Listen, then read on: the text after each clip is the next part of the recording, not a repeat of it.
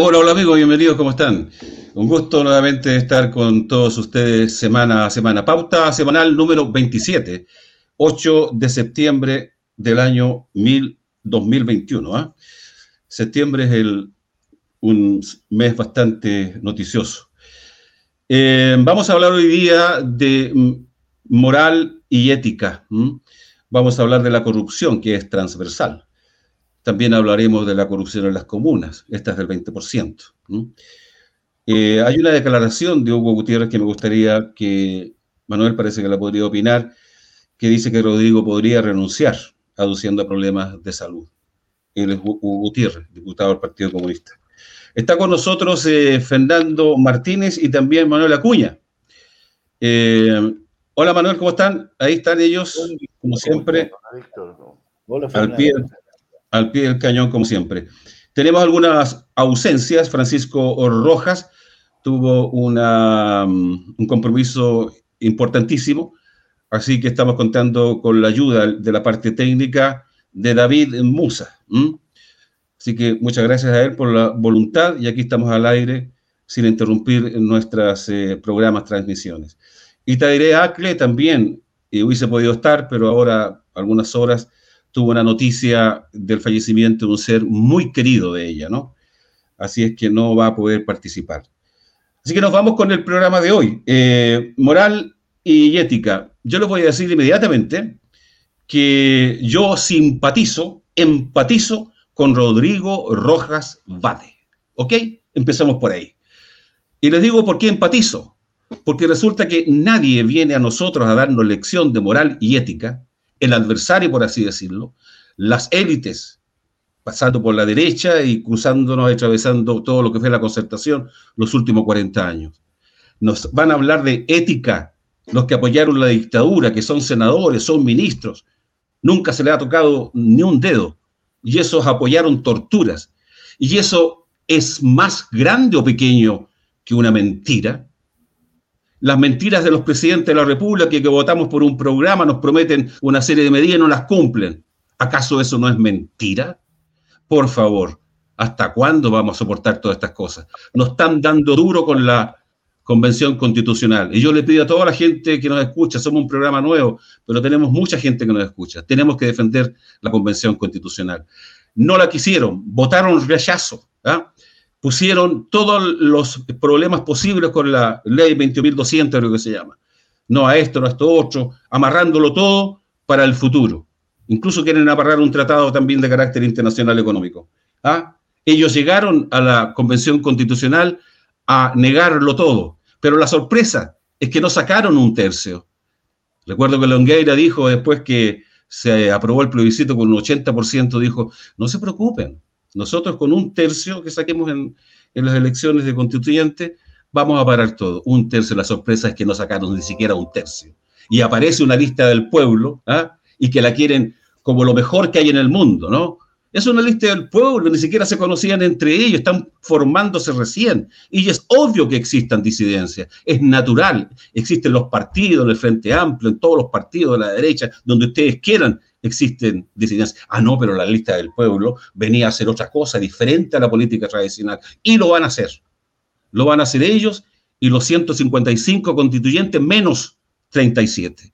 Así que por favor, sigan asustaditos, así como estaban con Daniel Jadwe. Deben estar felices ahora, pero sufrieron. Sufrieron semanas con la candidatura de Daniel. ¿Ah? ¿Cómo? Recurrieron de nuevo a todos los medios de comunicación que tienen. Las televisiones empresariales, periodistas al servicio de los empresarios, recurrieron a todo para poder, para poder coartar la convención constitucional. No lo van a lograr. Se está construyendo, han terminado ya casi el, reglamento y creo que después vienen normas. Eh, Manuel, eh, eh, Fernando me pueden corregir. Están a punto, creo que mañana, el jueves, creo, votan esto, ¿no? Y de ahí a escribir la nueva constitución no se van a poder meter en el agua, no se van a poder meter en el rol del Estado, no se van a poder meter en la reforma del, de los pacos. Y, y el apellido lo ponen ustedes, porque están asustadísimos. Les vamos a reformar a los represores del capital, a los represores del Estado, los vamos a reformar y eso no lo van a poder cortar. compañeros, amigos, sigamos adelante con la Convención Constitucional y este programa les promete ¿ah? que vamos a tratar de tener cada semana a algún eh, compañero de la Convención Constitucional. No pueden estar, no tienen por qué estar todo el programa con nosotros, podrían estar algunos minutos, un saludo y algunas cuestiones que nos pueden informar. Esa es nuestra línea. Nuestra línea es absolutamente defender la Convención Constitucional, porque yo considero, y creo también mis compañeros del panel, que consideran que también es un momento histórico, nunca antes en la historia había ocurrido. Paridad, eh, inclusión de los pueblos originarios, etcétera, etcétera. Única una convención, única convención constitucional donde existe la paridad. Por favor, y vamos a andar con problemas que Rodrigo mintió. ¿En qué contexto mintió Rodrigo? Cuando existe una sociedad totalmente represiva, selectiva, tuvo miedo del rechazo de la sociedad. Ah, porque hizo una rifa. ¿De qué rifa me están hablando con los miles de millones que se están echando al bolsillo estos desgraciados de las comunas, los milicos y los pacos? y pidiendo a nosotros, pidiéndole moral y ética, cuando a ellos, los de, los de la derecha o empresarios, los mandaron a hacer clases de ética. Así que, por favor, nosotros estamos con la Convención Constitucional y yo personalmente empatizo con el compañero Rodrigo Rojas Vade. Eso es, compañero, perdonen que vaya entusiasmado, yo soy muy apasionado, hablo del corazón, me gusta la pasión, yo creo que a la gente de izquierda le falta un poquito de pasión. A cualquier momento se, desploman, ¿no? Claro, se impresionan con todo la prensa encima, digamos, ¿no? Hasta la BBC Mundo, que un diario, también publicó sobre, sobre el caso de Rodrigo. ¿De qué hablan estos? ¿Ah? Que tire, como decía un personaje muy conocido en la historia, que lance la primera piedra, decía. ¿ah? Eh, el que no haya cometido pecado, el que no haya mentido alguna vez. Díganme ustedes, póngase la mano al corazón, si alguna vez no han mentido. Y este compañero lo hizo en condiciones realmente adversas a él. ¿Por qué simpatizo con él? ¿Por qué empatizo con él? Porque en su privacidad debe estar pasándolo muy mal, muy mal. Y fue un emblema para nosotros. Es cierto que lo fue. Cometió un error, pero no el error magnificado como quieren plantearlo el adversario. Manuel Acuña, por favor, la palabra la tienes tú. Adelante. Bueno, Víctor, lo que pasa es que yo creo que estamos eh, discutiendo y, más o menos esto es lo que la visión que yo tengo sobre los problemas que hay en este momento en Chile, que estamos discutiendo sobre el problema de la corrupción. Yo creo que eh, detrás de todo esto está el problema de la corrupción. Em, cuesta un poco entender por qué llegamos a esto. La verdad es que eh, la corrupción es una cosa que existió en, en, todas partes y en todo tiempo. Eh, y por una, estoy hablando aquí de los modos de producción eh, dentro de Occidente. me acordaba de que en tiempos de los romanos también los candidatos se hacían masas, y existía y ellos crearon una institución que se llama el dolo bueno. El dolo bueno, vale decir, poder ser elegido. Eh, ahora, ese, eso los romanos mismos de, de todas maneras hay una hay otras cosas que interesantes también en la antigüedad, como el caso, que se cuenta siempre eh, eh, de Grecia. Eh, se dice de que en una universidad estaban haciendo clase en un colegio y un niño eh, había robado una raposa, que es un tipo de zorro especial, y se lo puso debajo del, del que, que él la tenía porque en Grecia se permitía el robo. Lo que no se permitía nunca era dejarse sorprender se, sancionaba a la persona que lo, sorprendían robando, que se había dejado sorprender. Y el muchacho este cuando robó el, el, animal este, el animal estaba hambriento y empezó a morder el estómago. Y el muchacho cayó con el estómago abierto cuando el animal y no soltó un, un grito. Y cayó muerto ahí delante o, o revolcándose delante de todos sus compañeros. Eso lo cuentan como una historia para, para, ver la forma cultural que existían en la antigüedad respecto a la corrupción. Ahora, la, corrupción en realidad es, es, una, es una, un concepto cultural. Y ese concepto cultural eh, nosotros tenemos que mirarlo eh, desde un punto de vista, yo diría, eh, de clases sociales. nosotros en, toda la historia de, de los modos de producción occidentales se habla de que todos los modos que se sucedieron, con excepción del primitivo, fueron modos de dominación. En otras palabras, fueron impuestos por un grupo militar que se montó sobre otro grupo social y vivió a expensas de él. Modo de producción esclavista, modo de producción feudal, modo de producción germánico, todos esos modos de producción que hubo. Pero eso nos permite con eso empezar a entender de que ese es un fenómeno que está ligado a una cosa que es tremendamente importante. En la medida en que tenemos sociedades que tienen una estructura vertical, siempre va a haber eh, posibilidades de corrupción.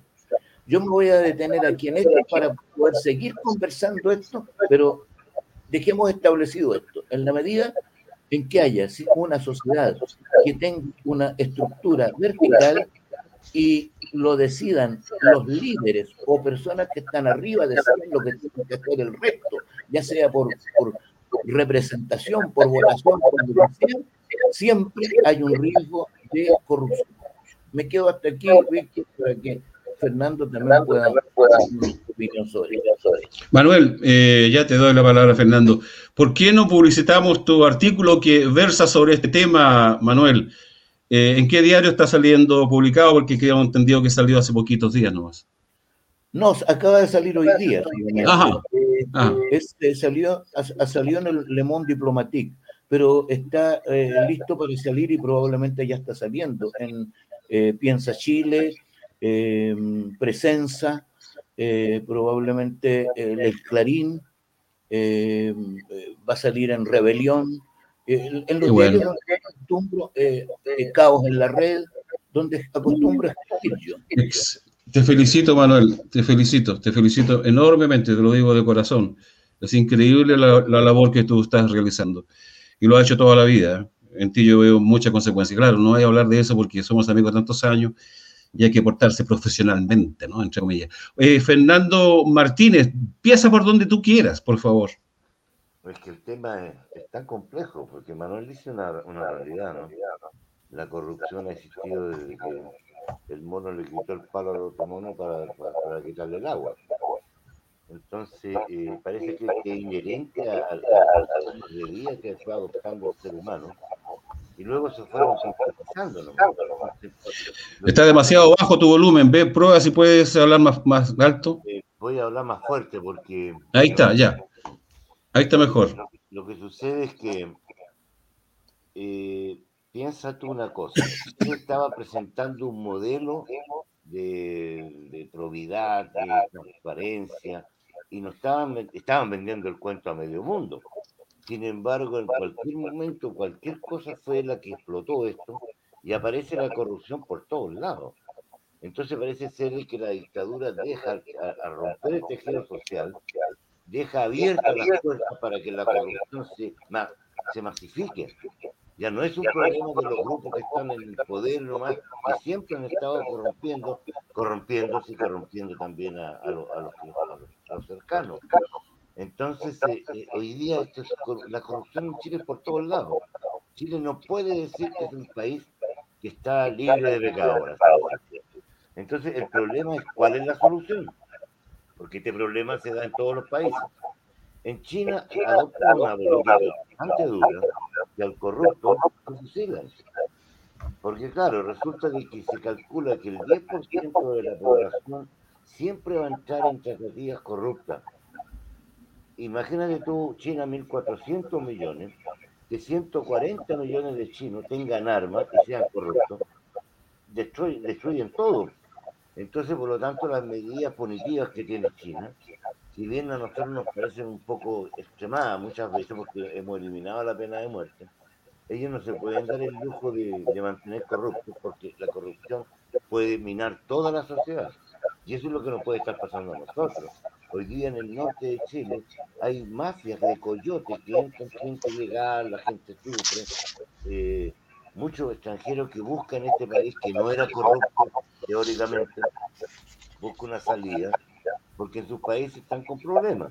Entonces, eh, te van a encontrar con una situación que ya le están cobrando el, el pasaje por la frontera, después les van a cobrar acá arriendo de, de, locos, no van a poder pagar arriendo, entonces están construyendo poblaciones callampas en el norte, en muchos lugares, porque la gente no tiene capacidad con los sueldos que podrían eventualmente pagar un arriendo. Esa es la situación, entonces la pregunta sigue siendo la misma. ¿Cómo vamos a resolver este problema? Porque hoy día todo se ha eh, dirigido un poco a la, a la elección, donde todos andan peleando, como Manuel le llamó muy bien el, el cretinismo parlamentario, y lo que está vigente, y, yo diría que bastante bien, es la, la, convención. Yo creo que esa es la única alternativa que nos va quedando para ir normando y, y, poniendo algunas reglas, por ahí se tocó el tema de la moral y la ética, eh, que tienen en el fondo el mismo origen del punto de vista del griego y del latín significa costumbre, pero con el tiempo eso se fue bifurcando, en donde la moral pasó a ser las costumbres, las formas de vida, los principios, y la ética pasó a ser, digamos, el análisis de, la forma de comportamiento. Entonces, si nos, manejamos en el campo teórico, vamos a encontrar todo bueno, pero en la práctica aquí todo es corrupto. Y esa es la gran pregunta que tienen que hacerse los convencionales, cómo ir resolviendo el problema de la aplicación de la, ley. Eh, la administración de justicia en este país es muy rara, es muy rara porque ahora una jueza en el sur aparece dándole datos a un hijastro que era traficante de droga de collar. O sea, ese extremo estamos. Antiguamente se, se confiaba en las instituciones, a pesar de que había corrupción. Hoy día yo creo que hay un descrédito tan grande en las instituciones del Estado que cuesta mucho que la población tampoco cometa ah, eh, algunos delitos. Y en el caso particular de este muchacho, eh, da pena porque en el fondo él se vio de una u otra forma obligado, producto de la situación social de nuestro país, donde tú no puedes reconocer enfermedades que son estigmatizadas inmediatamente. Entonces, a lo mejor por la vía de nombrar otra enfermedad, lo están hoy día atacando por todos lados. Entonces, eh, eso. Apaga tu micrófono. Eh, Fernando. Eh, Manuel Acuña, eh, tú hablabas de, mm, de una sociedad de estructura vertical, que es la sociedad de clase realmente. No hay nada más brutal que una sociedad dividida en clase, ¿no? Por eso yo insisto en esto de la moral y la ética. ¿Qué moral y ético tiene una sociedad dividida en clases? Donde unos tienen muchos derechos y otros no tienen nada. Entonces eso realmente, ese tipo de sociedad misma en sí misma es violenta. Y claro, nosotros hablamos de sociedad de clase. Ah, odio de clase. Eso es lo que quieren, matarnos a todos, quitarnos, no sé, nuestros departamentos. Eso ya la gente se lo está creyendo cada vez menos, eh, Manuel Acuña. Había un personaje que me olvidé el nombre, que salió en Mentiras Verdaderas, que hablaba de que la corrupción era inherente al ser humano. ¿Te acuerdas? Tú hicimos un comentario en la semana. Dame el, el nombre de él, por favor, porque no puedo entender cómo. ¿Ah? Luis Bates. Fue ministro de Justicia de, em, de Ricardo Lagos.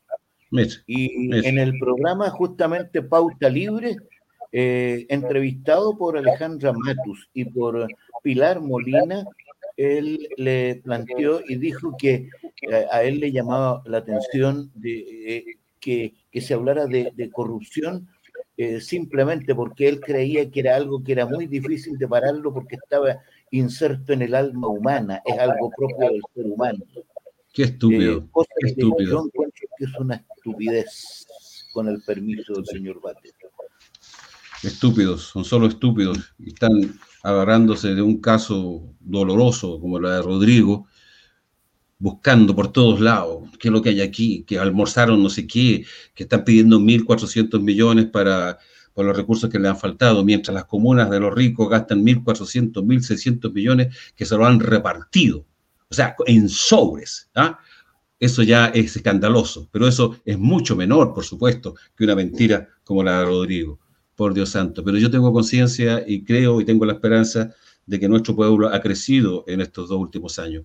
Manuel Acuña, eh, mira, me llamó la atención, igual puedes eh, tomar el tema que a ti te interese más, pero eh, me llamó la atención una declaración de Hugo Gutiérrez, que la vi yo en un diario, y él opina que Rodrigo podría renunciar aduciendo problemas de salud que, que no podría reunir producto de su enfermedad, que no estaría a la altura de su cargo o la exigencia del cargo. Me parece raro que un compañero comunista se suma a esta campaña. ¿Cómo no va a entender él que esto es una campaña?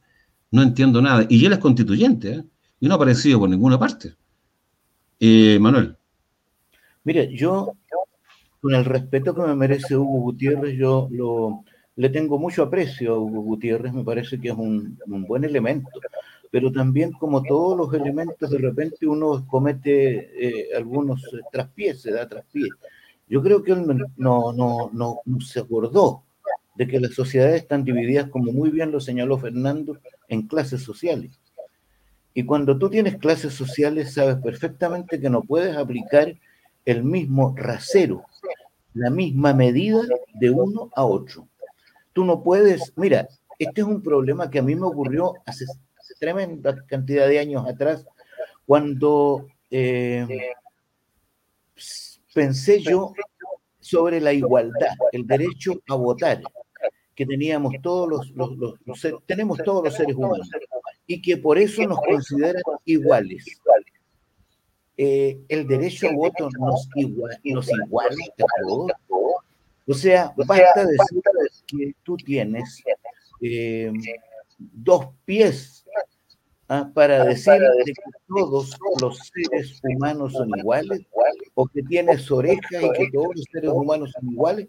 En otras palabras, tú no puedes para definir a una especie o a un grupo social solamente uno o dos caracteres. Tú tienes que mostrar, identificar la pertenencia de ese ser a determinadas eh, lugares donde Por tanto, es un, disparate de marca mayor que somos iguales porque todos votamos. No, absolutamente desiguales somos. Y justamente esa es una de las cosas que se aplica y hoy día lo estamos viendo con la, lo que, la acusación que hizo eh, el convencional constituyente que se llama Cristian Lave, del, del, del, ex agente de la DINA, Cristian Lave, que fue alcalde de eh, Providencia, y una niña que se llama Karin Luke, que es de Renovación Nacional. Lave es de, de, de la UDI y Luke es de Renovación Nacional. Y los dos denunciaron a, 12 eh, constituyentes, convencionales constituyentes, que habían recibido el IFE. ¿Entiendes? Y bueno, ellos estaban ganando en circunstancias una dieta de 2.500.000 pesos. Te, voy a poner solamente ese ejemplo porque me parece que, eh, que, ese ejemplo ilustra muy bien la incapacidad que tienen algunos de entender la lucha de clase, la clase social. Imagínate que, la Asamblea Constituyente fue, eh, organizada, creada, compuesta, compuesta, con una serie de personas que vienen del pueblo, no eran empresarios, no son personas que tienen una gran renta, por eso que estaban pidiendo el IFE. yo, yo, yo me llego a reír, los encuentro, los miro y los encuentro débiles mentales. Son gente tonta, para mí tontos. Hicieron un disparate de, tratar de, armar un escándalo por una cosa que no era así. Esa es la primera. La segunda, ellos ganan 9 millones de sueldo mensual, más 9 millones más en asignaciones. Y se refieren a que tienen que estar contentos los otros porque tienen que tener los 2 millones 500 y, y si tienen el IFE tienen que devolverlo. Ahora, ese es otro. Después de una tercera, eh, el proyecto de ley que se hizo eh, para dar el IFE contempla bastante claro de que si una persona pide el IFE y se lo dan y después le llegan otros emolumentos, puede seguir recibiendo el IFE sin ningún problema, lo dice la misma ley. Y, se le pone, si acaso, dice, y el que tenga algún reparo en esto puede devolverlo si quiere, dice. Entonces, yo te, lo pongo porque yo te encuentro ya que eso es el sumum del sumum, aplicar ese tipo de criterios para poder juzgar las acciones de los convencionales constituyentes.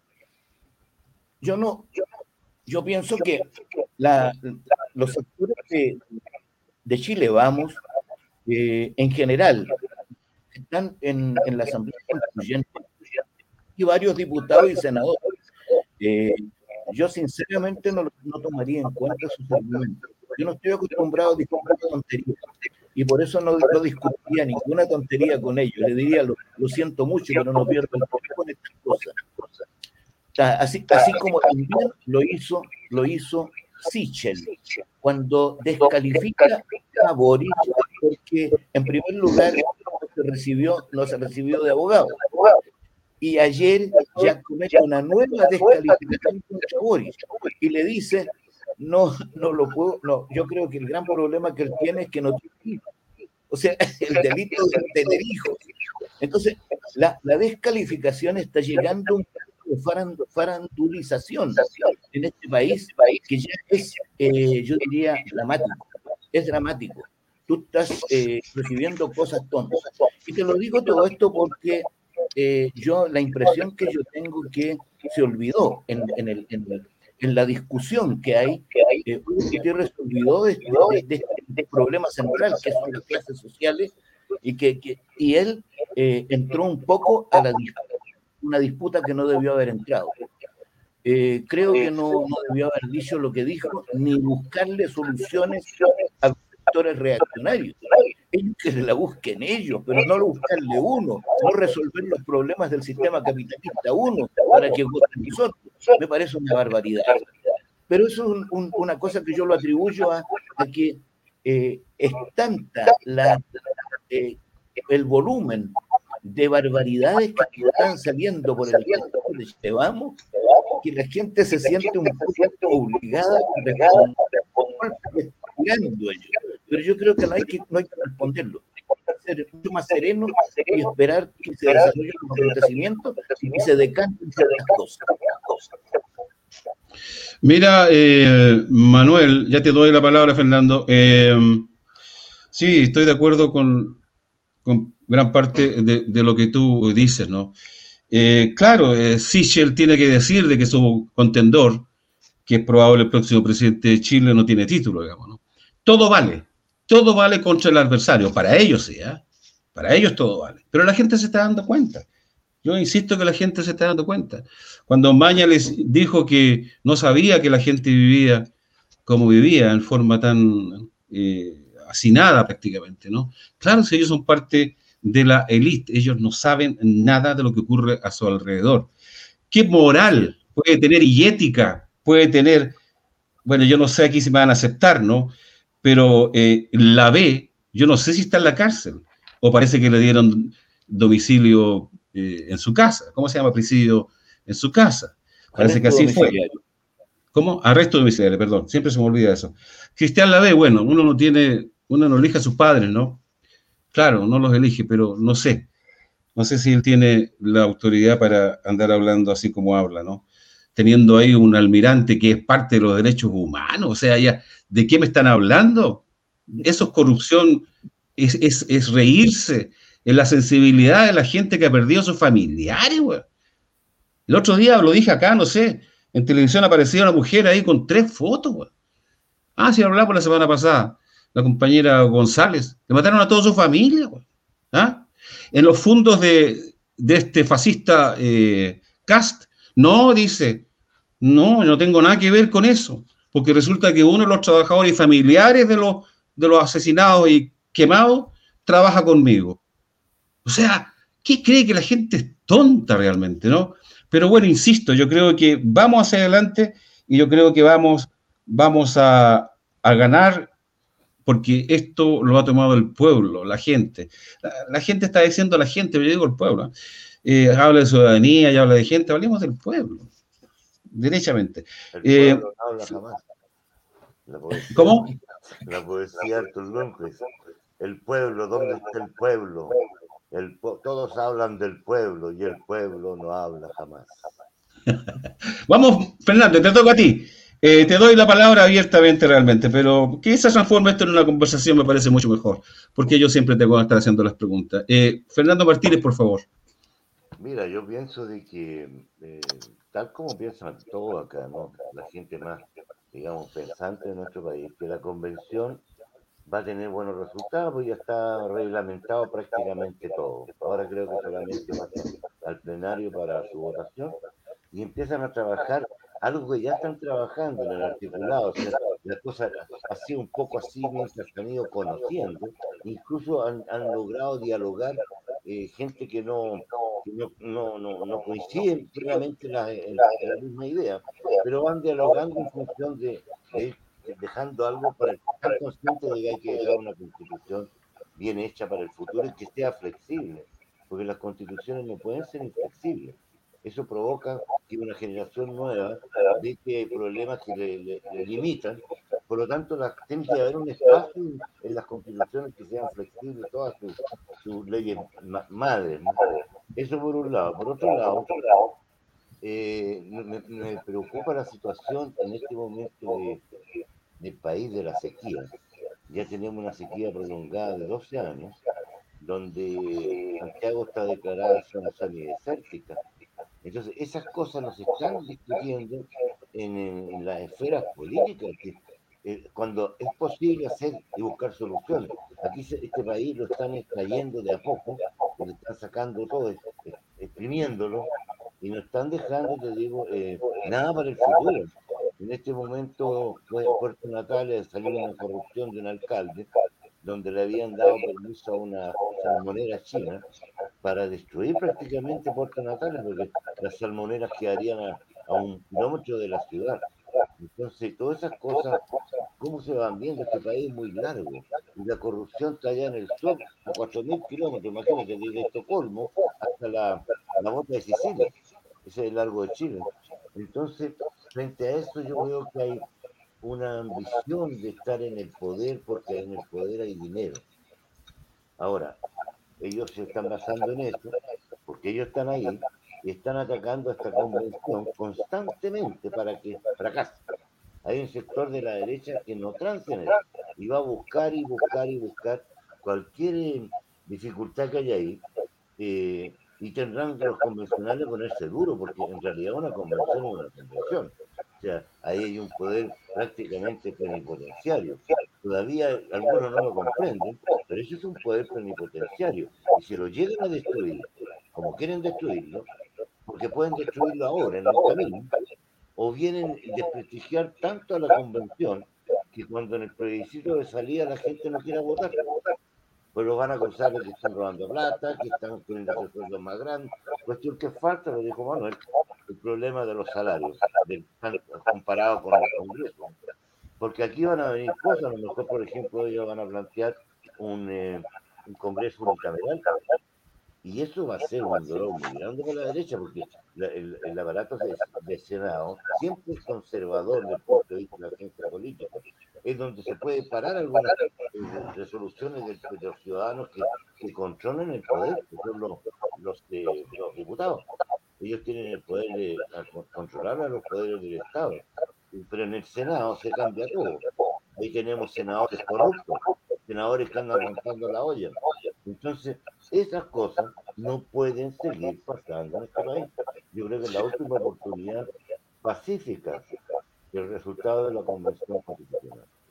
Mira, todavía, todavía no se empieza a escribir la misma constitución, ¿no? Es probable que salga una Cámara, es probable que se disminuya el poder del presidente, es probable que los jueces sean elegidos, es probable que cambiemos el rol del Estado, es probable una, una salud más justa, eh, una, una educación igualitaria más justa. Todo eso es probable.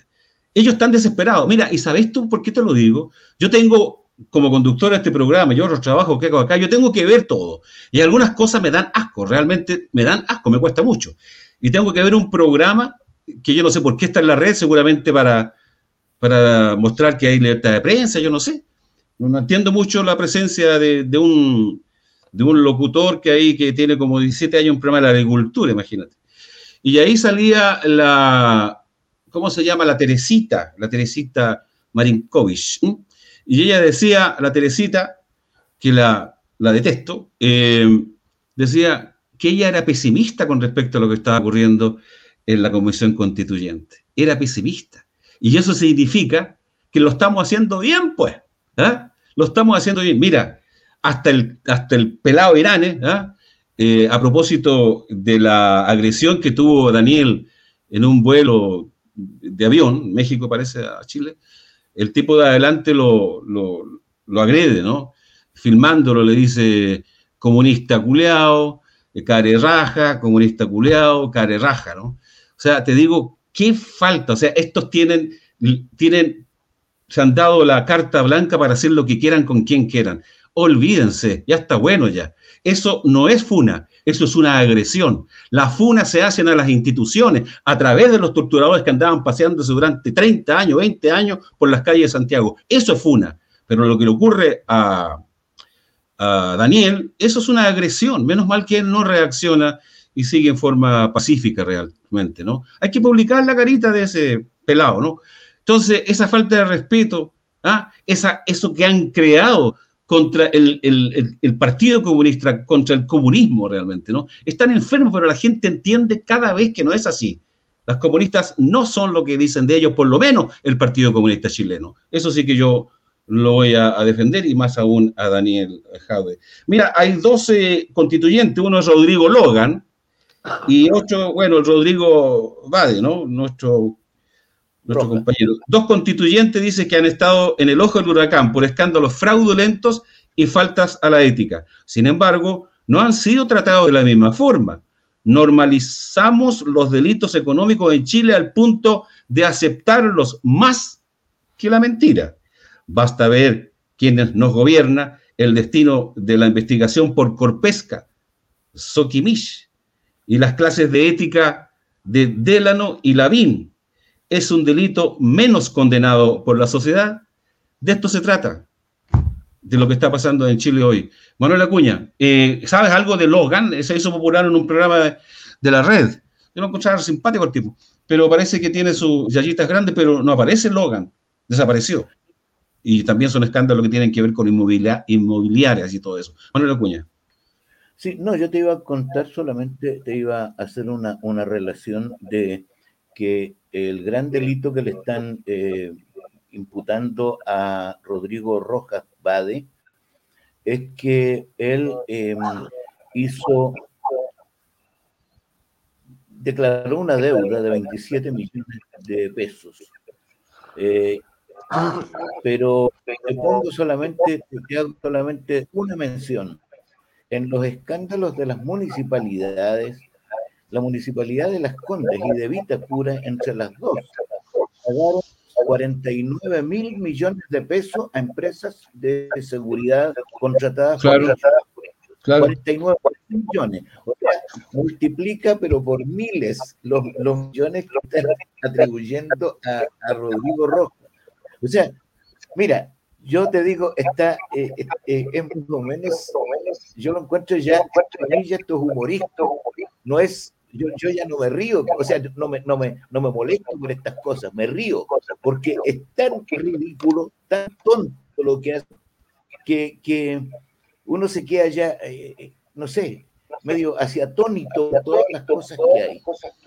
Eh, este, mira, yo, yo tengo la impresión de que el modelo económico que colocó la dictadura se hizo simplemente para entrar a saco entrar saco al Estado de Chile, tal cual. Eh, ¿Qué significa eso? Significa que no se, eh, se, crea, se mantuvieron las superintendencias que habían y se les quitó toda facultad de control y de y de supervigilar. Se les quitó las funciones por las cuales las superintendencias Ellas no pueden hacer nada. Las municipalidades estaban bajo la división de la Contraloría quedaron libres son empresas privadas. Bueno, pero lo interesante de todo esto, pongámonos serios aquí en esta cosa, lo interesante de todo esto es que si bien lo hizo Pinochet, esto todo lo aceptó la concertación y la concertación tuvo, mayoría absoluta en el Parlamento. No puede hoy día decir de que ella no sabía lo que estaba haciendo. Al contrario, tenemos procesadas ya o, o a Javier Blanco y pueden caer mucho más por los líos del Senado, de los casi dos mil niños que por la administración malecha de todo, en fin, todo ese tipo de escándalos que hay, y probablemente van a empezar a saltar todas las Es decir, este país ha sido robado, pero absolutamente por todo, por, por, por la élite política, que es la que nos tiene ahora metidos en la Convención Constitucional, porque el pueblo no quería esto, quería mejoras de, sus condiciones de vida por eso protestan los pueblos. Los pueblos no salen porque quieren armar una constitución nueva, porque quieren hacer una nueva institucionalidad, nada de eso. Los pueblos salen porque tienen hambre, porque tienen, eh, necesidades, que han sido, eh, han sido transgredidas por parte de los que dirigen el país. Bueno, esto ocurrió así. Ellos se pusieron de acuerdo para poder esta construcción. Es lo único que tenemos yo pienso que si lo perdemos, vamos a prácticamente todo, porque también apoyo 100% lo que está haciendo la, la Convención Constitucional. Pero no me caso con ninguno de los constituyentes, ni me meto en discutir si, si es más moral, menos moral lo que hay. Yo solamente me fijo en las cosas. Tú no le puedes pedir a la gente que no tiene, que, que no tuvo nunca nada, que tenga su título, que tenga hijos, que viva cómodamente, ingresos buenos, no les puedes pedir, porque por algo son pobres y por algo están ahí. Entonces, eh, para mí esto es todo una, una broma. Eh, si fuéramos, yo, si fuéramos ingleses diríamos, es una great joke, un gran, una gran broma, una gran farsa lo que está ocurriendo en este país. Tú decías hace poco, en los programas pasados, escribiste un artículo también sobre que pareciera que en Chile no hubiese existido el, eh, estallido eh, social. Eh, mira, ¿por qué es agredido Daniel Jadwe? Él no puede salir de vacaciones una semana a Punta Cana. ¿Cómo un comunista va a hacer eso? Creo que inmoralidad. O sea, el comunista tiene que llegar en silla, en un, en un burro. Punta de Cana unos días. ¿Qué se cree en esto? Oye, yo no quiero. Mira, hay que ser, hay que ser muy duro, Eso, eso es lo que le quiero decir. Eh, hay que ser duro. Pero no hay que perder la ternura. Decía un barbudo por ahí. No hay que perder la, la cordura. Eso es. Eso es lo que tenemos que hacer. Yo te, igual te pido, Manuel, que habíamos prometido cuando creamos este programa no seguir la coyuntura, no seguir esta farandulización de la política. Por supuesto que lo, hicimos y pretendemos hacerlo, mantener ese compromiso, esa promesa que hicimos al principio. O sea, estamos mintiendo también. ¡Ay, qué terrible! Entonces, lo que queremos hacer es que, por lo menos en el futuro, empezar a entrevistar, al menos tengamos en el programa, aunque sea por un rato, a algún representante de la convención con algún constituyente. Eso es lo que quisiéramos, ¿no? Pero, no, Fernando, Manuel, no podemos dejar de mencionar, por ejemplo, este caso de Rodrigo Rojas Vare. Para mí, para mí, que me perdone Rodrigo, pero ha sido una, ha sido una utilización que estoy haciendo de él para hablar del Chile real. O sea, no me venga aquí todo el ataque a Rodrigo. ¿ah? Perdónenme, ellos con qué, qué moral tienen para dictarnos a nosotros clase de ética, a mí, a ti, Fernando, a Manuel, que los conozco de toda la vida. Por Dios santo, ¿Con qué moral hablan? Por lo tanto, por eso yo, Manuel, vamos a tener que eh, tener algunos minutos de nuestro programa dedicado a la coyuntura, ¿no? A poder explicarle a la gente, entregarle elementos nuevos a la gente. Yo quiero entregarle con este programa respuesta a la gente, que nos siga para buscando respuestas a todo lo que se nos viene encima, porque van a seguir, van a seguir. Imagínate cuando salgan ya las leyes, cuando se discutan, cuando hay que votarlas. Se viene un mundo, por eso que tenemos mucho trabajo. Y nuestro programa se pone, por supuesto, con la defensa de la Convención Constitucional eh, de toda manera. Fernando Martínez, por favor, nuevamente tú tienes la palabra libre. Bueno, tú tocaste el tema de la, de, los títulos acá con respecto al ataque que sufrió Boris con Sichel, ¿no? Eh, la, verdad es que este país está enfermo de titulitis. Eh, yo he visto gente que tiene tres doctorados, tres doctorados. Una persona es imposible, apenas tiene uno. Y el resultado de un doctorado tiene que estar publicado. Aquí hay gallos que tienen tres, cuatro doctorados y dos másteres y yo no he visto ninguna publicación, ni siquiera un libro de, historieta. Entonces parece que aquí se compran los títulos, la titulina y toda esta historia, y no le dicen la verdad a la gente. Tú sabes muy bien que en Suecia, el primer ministro de Suecia, formado en las escuelas del movimiento obrero sueco, es el metal. de los sindicatos de transporte, de, perdón, de, del, del fierro. Metal, metal. Del metal. Eso acá no se lo imaginan estos tipos que no han publicado ni siquiera un libro de historieta. Resulta de que los dirigentes obreros pueden llegar a ser primer ministro. No creo que en Suecia, ¿no? Porque eso parece que es una dinastía. Pero primer ministro lo han, sido muchos obreros. Entonces, eh, acá hay una, enfermedad por el título y no se ve la... Un dirigente nacional tiene que tener criterio. Para tener criterio no es necesario tener un título. La política de criterio es, valiosísimo. Entonces, este muchacho ha demostrado criterio y, vale decirle, le acusa como hijo Manuel que no tiene hijo, no tiene experiencia de padre. Ridículo. O sea, ya están eh, usando una, un lenguaje tan tonto que, se, están apuñalando a sí mismos. Son como es se clavan ellos mismos el veneno. Así es. Yo creo que hay que continuar. Eh, sí, a mí me preocupa un poco en este, esta etapa que la represión en el sur no ha cambiado. Y no sabemos qué pasa en las Fuerzas Armadas. Entonces otra vez estamos en esta, en esta nebulosa donde se están creando situaciones políticas bastante interesantes, pero aquí hay unos que se dicen los garantes de la sociedad chilena, que serían las Fuerzas Armadas, Carabinero puede ser reformado eh, porque hay que reformarlo, hay que cambiarlo.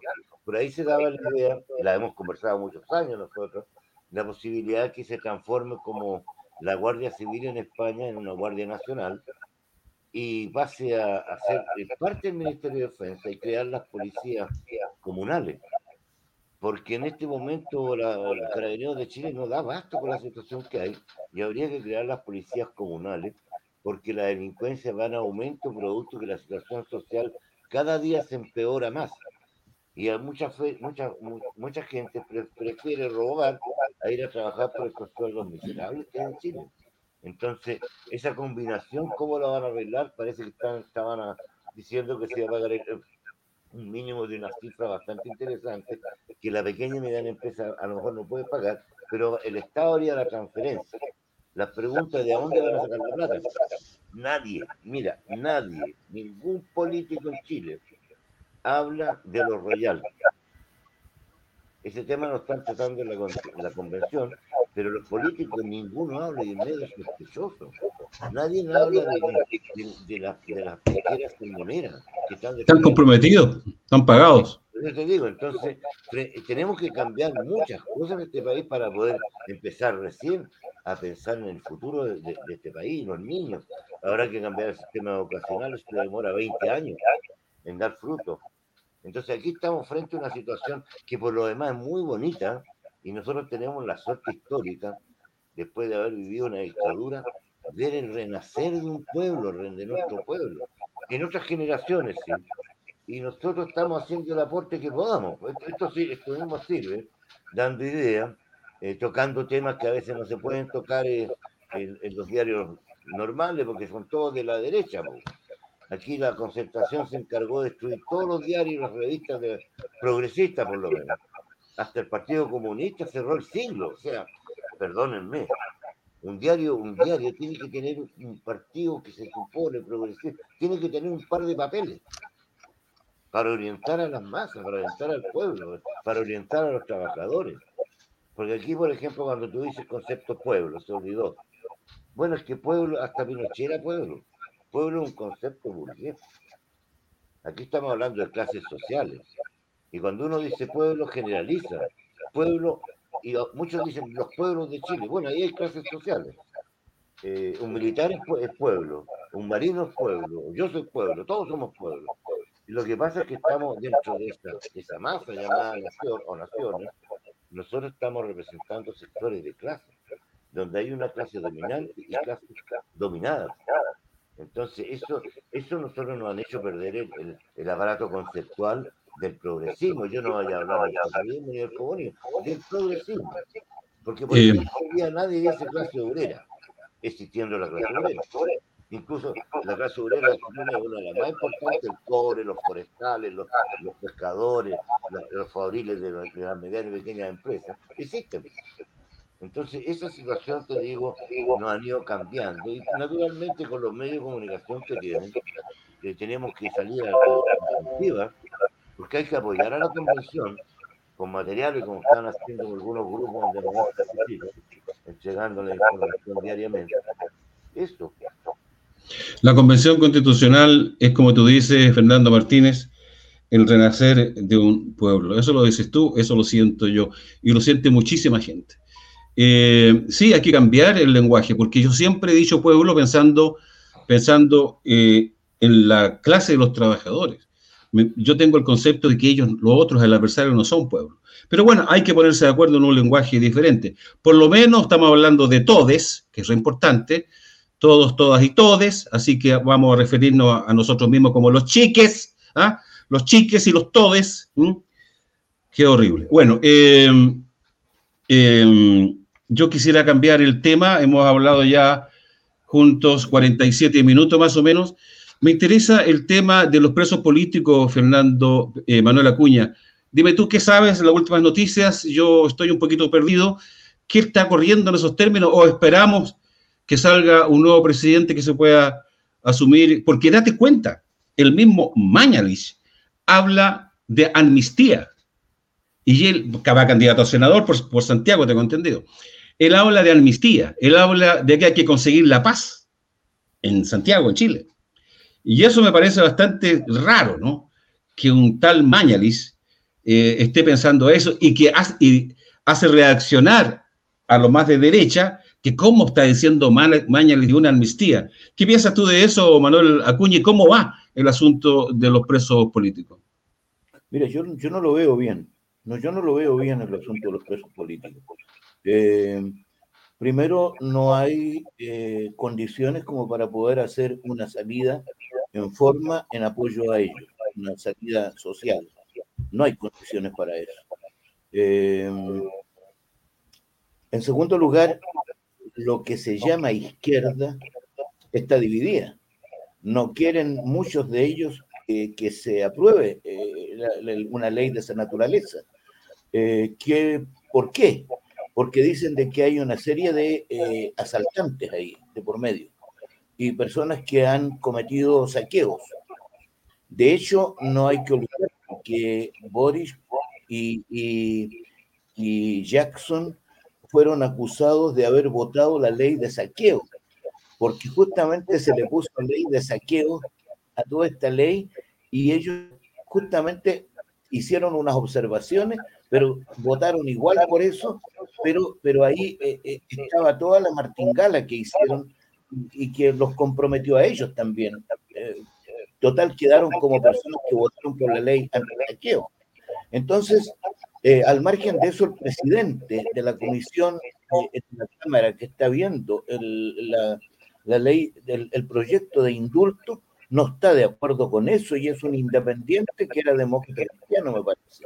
Estoy seguro en este sentido. Eh, los demócratas cristianos no están de acuerdo, muchos muchos de ellos no quieren hacer eso. Entonces, no hay mayoría para esto. O sea, yo la impresión es que están todos esperando que venga un nuevo presidente y que se resuelvan las cosas. La impresión que yo tengo. Pobres no, cabros, no, no, no, le veo salida por el momento. Por el momento. Pobres cabros, ¿cuánto tiempo más tienen que esperar? Claro, cuando se habla, lo más terrible, Víctor, es que eh, las últimas informaciones que vienen hoy día en los diarios es que algunos de ellos están desnutridos. ¿ah? Eh, es una tragedia bastante grande. Eh, yo te digo, solidarizo mil por ciento con ellos. Creo que ellos son los que armaron la constitución, pero la constitución, en la, la, convención constitucional, pero la convención constitucional no tiene poder para poder, para, para, manifestarse y tomar una decisión. Al margen de eso, ¿qué es lo que están esperando los sectores reaccionarios para acusar a la, o sea, sería otro punto más que van a sumar a todos los otros ataques que han hecho contra la, contra la convención. Mira, eh, Manuel y Fernando, eh, también está dentro de la moral y la ética lo que le está pasando al juez Urrutia. Daniel se llama, ¿no? Daniel, Daniel, sí. Daniel Urrutia. Eh, queremos este programa, yo tengo muchas posibilidades también lo hago, de enviar este, este enlace a mucha gente aquí en Suecia y otros países, ¿no? Inglaterra, Francia. Y la verdad es que eh, conversando con, eh, con un representante, por así decirlo, de, de, Daniel Urrutia, él dice que quiere quedar un tiempo en silencio esperando resultados, pero lo que le interesa a él también es promover su caso a nivel internacional. ¿Qué tal si dejamos los últimos minutos? Perdóname, Fernando, si está al tanto. Le doy la palabra a Manuel, que tengo entendido que sí maneja mejor el tema que tú. Fernando. Sí, adelante. Gracias, Fernando, gracias. Manuel. Se nos quedó congelado. No te, no te escucho. No ¿Ahora te me escuchas? ¿Me escuchaste lo de Daniel Urrutia? Sí, sí. Ya, ok. Sí, escuché eso, pero ahora la última parte no te la escucho. Se trata de, de, poder dar a conocer su caso, que tiene que ver con la moral y la ética, con un juez impecable, el juez Urrutia. Entonces, eh, queremos, bueno, yo lo he conversado contigo, estamos con la posibilidad de ver que participe en algún futuro programa cercano. Eso lo vamos a ver y lo confirmaremos, sí, claro. lo, lo, confirmaremos. Yo quisiera adelantar un poco para que tus palabras sirvan más que nada para la gente que está en el exterior y no solamente eh, latino, ¿no? Eh, tenemos otras llegadas también, gente sueca que habla español o qué sé yo, conocen el caso. Manuel. Mira, eh, te, voy, te va a llamar la atención lo que te voy a decir, pero Fernando no es ajeno a lo que yo voy a decir. Porque ah, ya, perdón, perdón. Fuimos, fui, no, fuimos los dos a conversar con ah, Daniel, a tomarnos un café. Eh, ah, ya. En, Disculpa, en Fernando Martínez, tú me disculpas, ¿no? fuimos los dos a conversar con él. Después, ya, eh, ya. Fernando, por razones ya obvias de, de, su, de su, pega, eh, quedó un poquitito fuera y seguí yo con Daniel trabajando en, con un grupo de abogados y de estudiantes de Derecho de la Universidad de Chile. Y nos seguimos reuniendo en unos, locales que había en, en el sector de Plaza Italia. Eh, pero en todo caso, te puedo decir de que Daniel no es primera vez que él tiene estos problemas él ya estaba, había tenido problemas de esta naturaleza, justamente porque él es muy crítico a lo que hay, a, a cómo funciona el Poder Judicial. Eh, ese es otro caso que yo tampoco le veo todavía salida.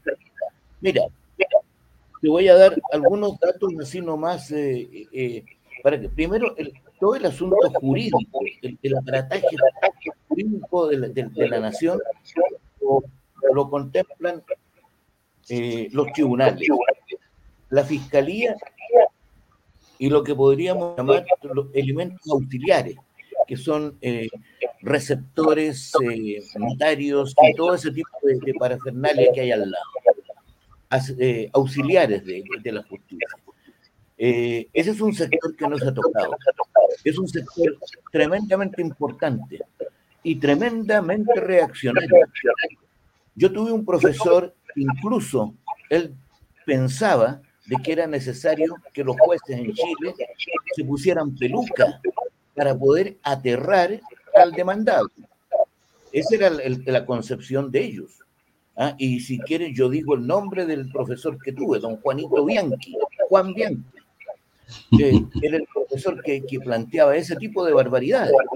Ahora, no, no es eh, extraño eh, yo acabo de ver una, un anuncio que salió ayer, publicado en la red de Bio, Bio referido a una, un conservador que es un conservador de título, así como hay conservador de bienes raíces, eh, archivero judicial, es un conservador medio raro.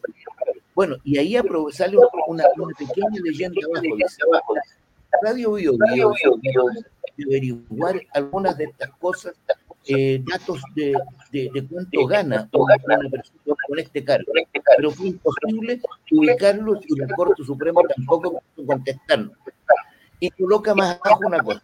Según datos de la tercera, según datos de la tercera, el conservador de bienes raíces de Chile, su renta es de 8 millones de dólares. De dólares. Millones de dólares. De dólares. ¿Cuántos, cuántos pesos son esos? Eh, 8 millones de dólares son. Bueno, yo hace un tiempo atrás sabía que ganaba 800 mil, 800, 800 millones mensuales. 800 millones de pesos mensuales. Pero yo, mira, eh, te recomiendo frente a eso agarrar el diario de ayer, o sea, ver el radio vivo ayer y buscar es, la noticia de la cual te hablo. Porque ahí se puede agarrar la tercera y buscar más. Pero de los 14, de los 13 miembros que tiene la Corte Suprema, y yo lo denuncié en un escrito, en un documento que saqué hace mucho tiempo atrás, siete de ellos han sido ya nombrados por Piñera. La generalidad de los juzgados integrantes de la Corte Suprema son simpatizantes de Chile Vamos, o militantes de Chile Vamos. Los eh, juzgados integrantes de la Corte de Apelaciones de Santiago también. La Corte de Apelaciones de Santiago, casi todas sus salas son todos simpatizantes de Viñera, a tal extremo que son ellos los que condenaron a Urrutia.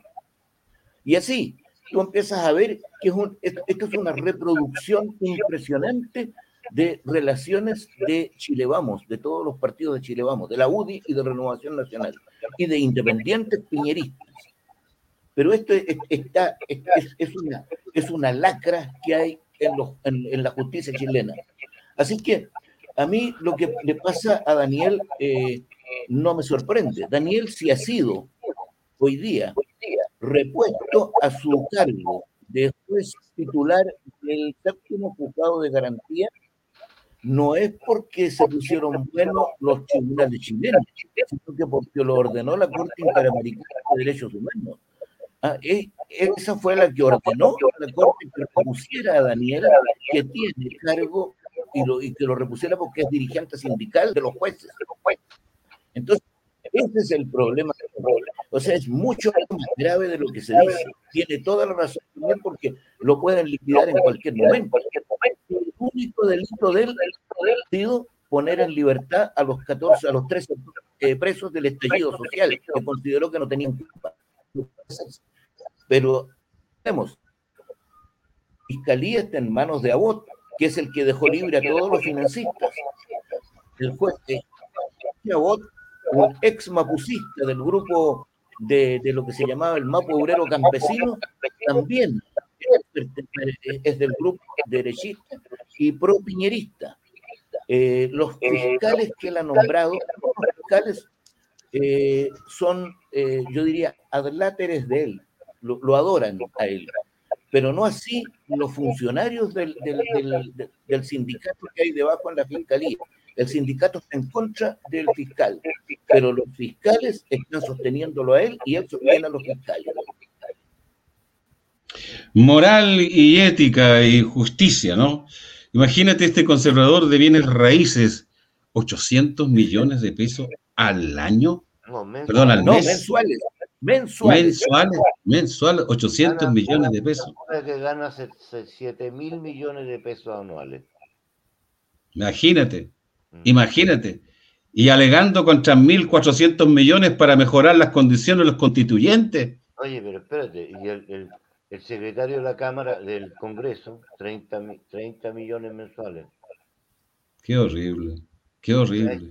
Esta gente está en el Estado para mantener los privilegios de las empresas que se apropiaron de los recursos naturales. Ese es el objetivo de esta gente. Claro. Mira, eh, gravísimo. Yo creo que en el marco de la moral y la ética y vamos a tratar de tener en nuestro programa a Daniel Urrutia, eh, juez. El juez nacional, no sé cómo se pronuncia el nombre, Abot, ese lo pillaron que había tenido un encuentro en la casa de un par de delincuentes, ¿no? Uno era la raíz, tengo entendido, y el otro es el, el demócrata cristiano. ¿Cómo se llama? Claro.